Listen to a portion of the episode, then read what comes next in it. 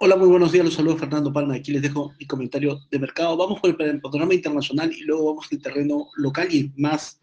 lo que se tiene que ver con la segunda vuelta electoral aquí en Perú. Eh, por el lado internacional, hemos tenido desde cierre del mes de marzo, hemos tenido unas semanas donde los activos de riesgo han tenido muy buena demanda. Hemos tenido este espacio para los denominados Goldilocks, que básicamente son expectativas de mayor crecimiento en el mundo, por el rollo de las vacunas, por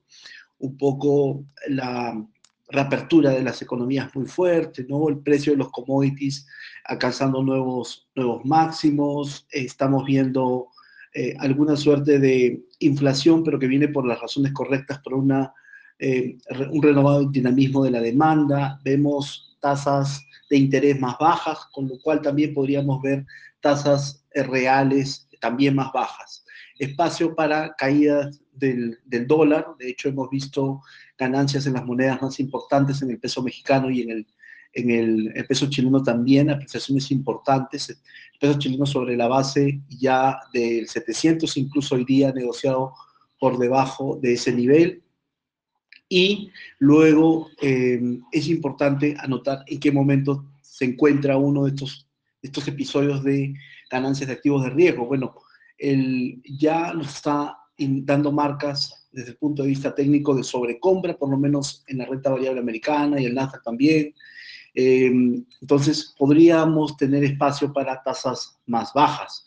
eh, de, de, aceleración en los activos de riesgo y también en las tasas de rendimiento. Entonces, nosotros estábamos pensando que podríamos tener un pequeño espacio de corrección, un pequeño espacio para toma de ganancias, y es efectivamente lo que estamos también confirmando hoy día, la renta variable se está cayendo 0.8%, ayer se cayó casi 0.3%, las tasas del Tesoro americano llegaron a un máximo el 30 de marzo de 1,7750, la tasa del 10 años, y luego ha venido a corregirse a menores niveles. La marca más importante es unos 60-85. Si, si, logra, si no logra romper unos 60-85, hay espacio para una caída en la tasa del Tesoro americano de 10 años a 1,44 y sobre debajo de 1,44 probablemente esté 1,38, 1,40 que creemos que podría ser el nivel de corrección que ya nos luce, eh, digamos, bastante, bastante puesto en precio luego de tener una subida en las tasas americanas de más de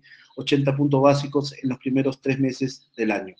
Eh, para que tengan una idea de las ganancias que estábamos viendo en la renta variable americana, la renta variable americana llegó a estar 11, casi 11,5% en lo que iba del año, el Nasdaq estaba con ganancias casi de 8%, el, Russell, el Russell 2000, las acciones de menor tamaño de la renta variable estaban casi 13% arriba,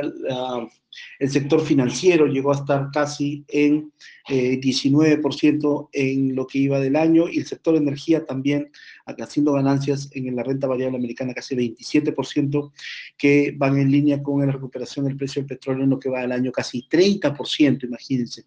Y el cobre también constructivo apreciándose 20% en el año y los commodities en general haciendo una ganancia year to date de 18.6%. Es decir, hay espacio como para, veamos, una suerte de pausa en esta aceleración que han tenido los activos de riesgo. La, la, renta fija, que ha sido el activo más castigado en esta primera parte del año,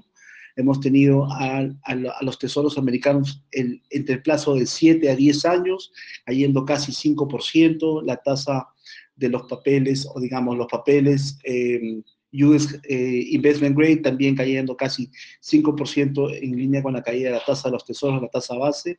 Los papeles high yield han estado más estables porque tenían un spread que se ha sacrificado por la subida de la tasa, de la tasa base. Y en mercados, eh, en mercados emergentes, tanto en renta fija en local currency como en hard currency han tenido eh, pérdidas de entre 4% a casi 6% en local currency. En la parte de de soberanos. Hemos tenido el soberano 31, por ejemplo, se ha caído cerca de 10% en términos de moneda local y en términos de dólar se ha caído algo así como 11,5%. Esto tiene un componente de la tasa base y también tiene un componente la incertidumbre por el periodo electoral. Y el, el dólar a nivel global está, ha recortado un poco sus ganancias, Recientemente hemos visto una apreciación importante en el euro, casi 3% en las últimas, en las últimas sesiones,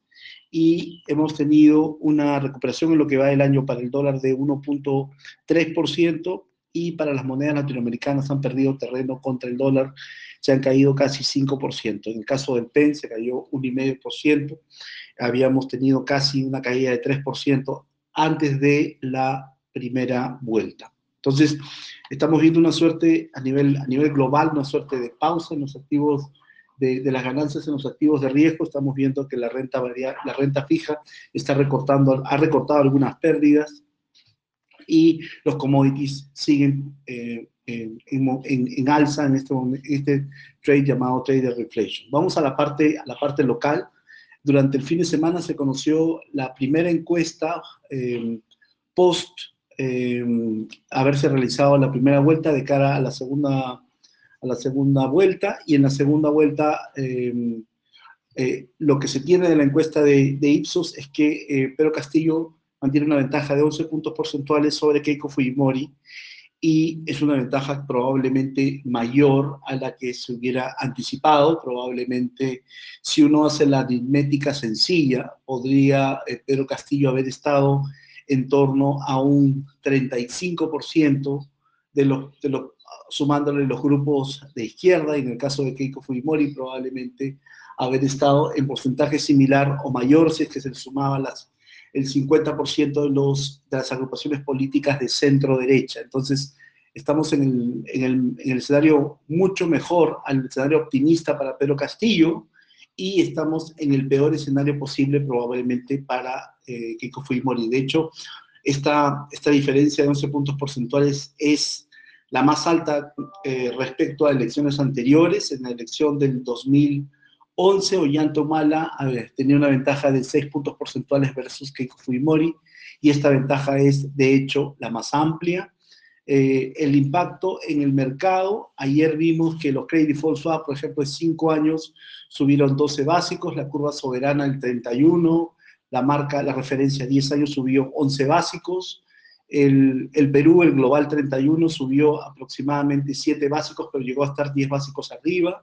el dólar PEN subió, o sea, el tipo de cambio en Perú subió 1.2%, pero tuvo una fuerte intervención del Banco Central, y la bolsa se cayó 3.4%, medida por el índice general. ¿no? Este mercado sigue muy cauteloso, aunque el movimiento ha sido algo moderado. Hoy día el tipo de cambio vuelve a, subir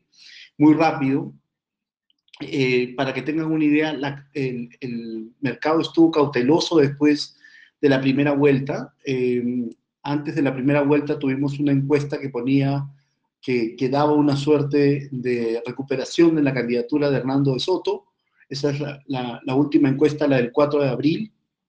Y durante esa semana eh, se limpiaron un poco las posiciones defensivas de inversionistas profesionales. Por ejemplo, la cartera neta eh, en, en, el, en el mercado NDF y llegó a estar en 5.5 billions en lo más duro de la campaña de la primera vuelta y luego cayó a niveles de 4.5 billions de dólares cartera neta, o sea, en neto los inversionistas profesionales están comprando protección sobre tipo de cambio, ¿no? Ante una subida de tipo de cambio, se están comprando un seguro que es, el, es que en netos están largos, largos dólares. Eh, no no, a pesar de que se tuvo el resultado de la, y que, y que en el papel podría tener una ventaja teórica, eh, Keiko Fujimori, eh, por encontrarse más al, al, al centro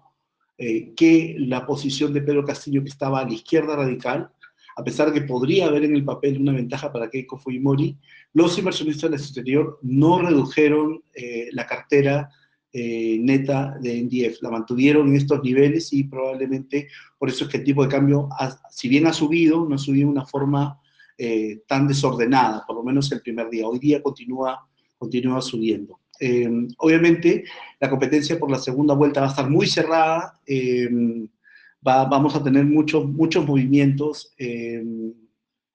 hasta, que sea, hasta que tengamos la,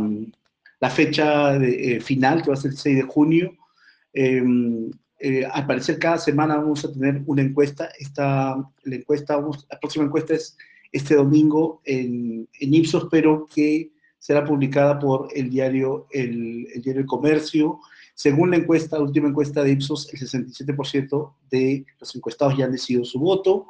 Eh, los, actores, los actores principales están empezando a mover sus fichas. Keiko Fujimori ha solicitado al Poder Judicial eh,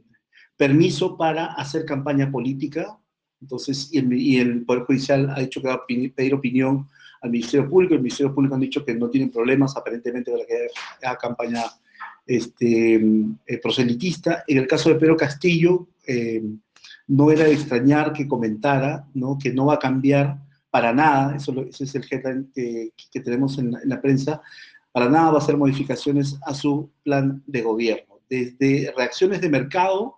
eh, por ejemplo, tenemos un research en una casa del exterior que antes de la elección había mandado una recomendación de overweight Perú, o sea, sobreponderar Perú, o sea, es decir, irse un poquito más positivo Perú luego de haberse, haber, subido las tasas de corto plazo, las tasas de medio plazo de la curva soberana a niveles muy estresados, entonces mandó una recomendación táctica de comprar, de sobreponderar bonos antes de la primera vuelta. El mercado estaba muy, muy defensivo y lo que ha pasado es, luego de la segunda vuelta y la primera encuesta, lo que está mandando es, ha pasado de sobreponderar Perú a neutral. La verdad es que eh, es bastante modesto el movimiento. Eh, no es un movimiento tan agresivo contra Perú o que está poniendo en riesgo eh, el escenario este, de una ventaja muy amplia de Castillo al, momento sobre Keiko Fujimori. Em, luego, también comentar que salió un research de Eurasia Group donde eh, indica que obviamente se ha recortado, ellos tenían como escenario base Keiko Fujimori, una victoria de Keiko Fujimori en la segunda vuelta y la probabilidad era 60%, ahora su probabilidad es de 55% y cree que esta es el,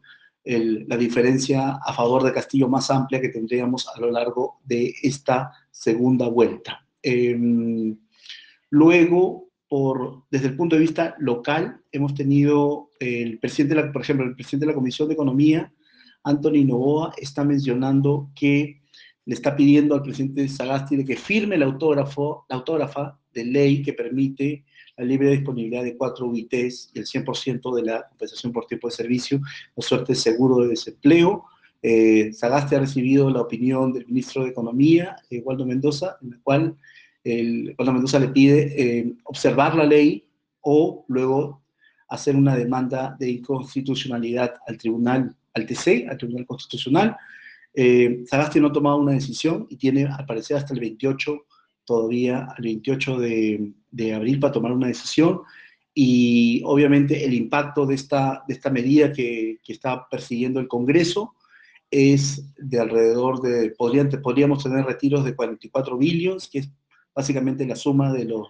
de los dos últimos, las dos últimas normas de retiros que permitieron retiros en el sistema privado de pensiones y podría tener nuevamente impacto sobre el mercado capital. Entonces, para hacer un resumen, estamos siguiendo, vemos todavía cautelosos a los inversionistas, eh, los inversionistas mantienen, ya mantenían posiciones cautas